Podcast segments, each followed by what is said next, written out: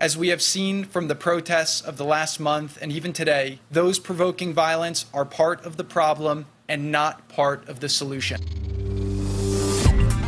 Das Handelsblatt Morning Briefing von Hans-Jürgen Jakobs. Guten Morgen allerseits.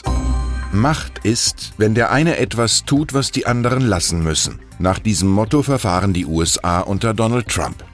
Während sich der Präsident bei dem für den 12. Juni in Singapur terminierten Gespräch mit Nordkoreas Kim Jong-un sowie im Fall Iran entschieden für Denuklearisierung einsetzen wird, plant das Pentagon selbst etwas ganz anderes. In einer alten Fabrik in South Carolina soll vielmehr für viele Milliarden Dollar die nächste Generation Atomwaffen entstehen.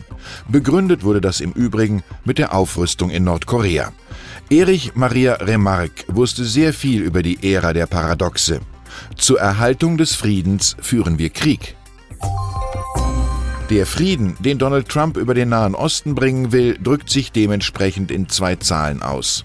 Fast 60 Tote, mehr als 2700 Verletzte. Das war gestern die Bilanz der israelischen Reaktionen auf palästinensische Proteste im Gazastreifen gegen die Eröffnung der US-Botschaft in Jerusalem. Dort hatte Premier Benjamin Netanyahu den per Video dazugeschalteten US-Präsidenten überschwänglich gelobt. You have made history. Die Geschichte der Toten dieses Konflikts wird am heutigen Tag vermutlich fortgeschrieben werden, auch wenn Emmanuel Macron die Gewalt der israelischen Armee verurteilt und zur Mäßigung aufruft.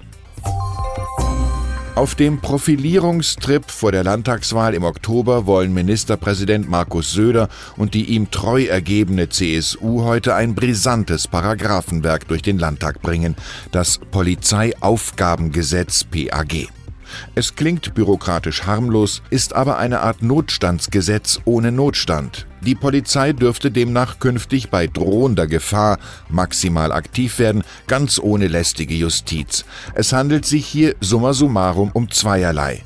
Um einen Fall von Staatsanmaßung und von Publikumsbeschimpfung. Als jetzt 40.000 meist junge Menschen gegen PAG demonstrierten, wurden sie vom CSU-Innenminister in aller Arroganz als unbedarft gescholten. Da hilft auch nicht, dass Polizisten ihr Gesetz selbst in Schulen erklären sollen. Mit flotten Finanzberatersätzen ist es so eine Sache. Sie stimmen, aber sie stimmen nur eine Zeit lang. So ist es auch beim oft gehörten Spruch, die Dividende ist der neue Zins. Nun aber haben im ersten Jahresdrittel just Aktien mit hohen Dividenden wegen bröckelnder Kurse eine Rendite von minus 2% verbucht, wie unsere Titelstory analysiert. Das betrifft beliebte Titel wie Telekom, Daimler oder Nestle. John Maynard Keynes wusste, das Geheimnis des erfolgreichen Börsengeschäfts liegt darin, zu erkennen, was der Durchschnittsbürger glaubt, dass der Durchschnittsbürger tut. Der oberste Gewerkschafter der Republik sieht seine Organisation als Bollwerk für Demokratie und gegen Populismus. Das ist der Imperativ des Rainer Hoffmann. Doch auch er versteht, was der Ökonom Thomas Piketty neulich bei einem Marx-Kongress auf den Punkt brachte, dass die Bourgeoisie links wählt und das Proletariat rechts, also auch AfD. Hoffmanns Antwort auf diese verkehrte Welt war die frühere Aufforderung an die SPD, bloß wieder der Großen Koalition beizutreten. Vielleicht wurde er deshalb gestern auf dem Kongress des DGB nur mit düsteren 76 Prozent, 2014 93,1 Prozent, wiedergewählt.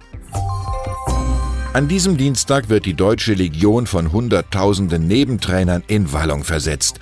Der DFB verkündet sein vorläufiges Aufgebot für die Fußball-WM in Russland. Zwei Spieler werden dabei auftauchen, die das Turnier offenbar auch als Dienst am türkischen Potentaten Recep Tayyip Erdogan verstehen, Mesut Özil und Ilkay Gündoğan.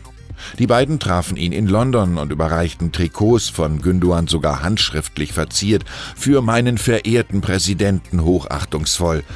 So viel Hingabe sorgt für Ärger in der Politik und beim DFB selbst. Gibt es auch Jersey-Präsente mit Signatur für die Kanzlerin? Immerhin war sie höchstpersönlich 2010 und 2014 in der deutschen WM-Kabine aufgetaucht. Ich wünsche Ihnen einen Tag voller Hochachtung. Es grüßt Sie herzlich Hans-Jürgen Jakobs.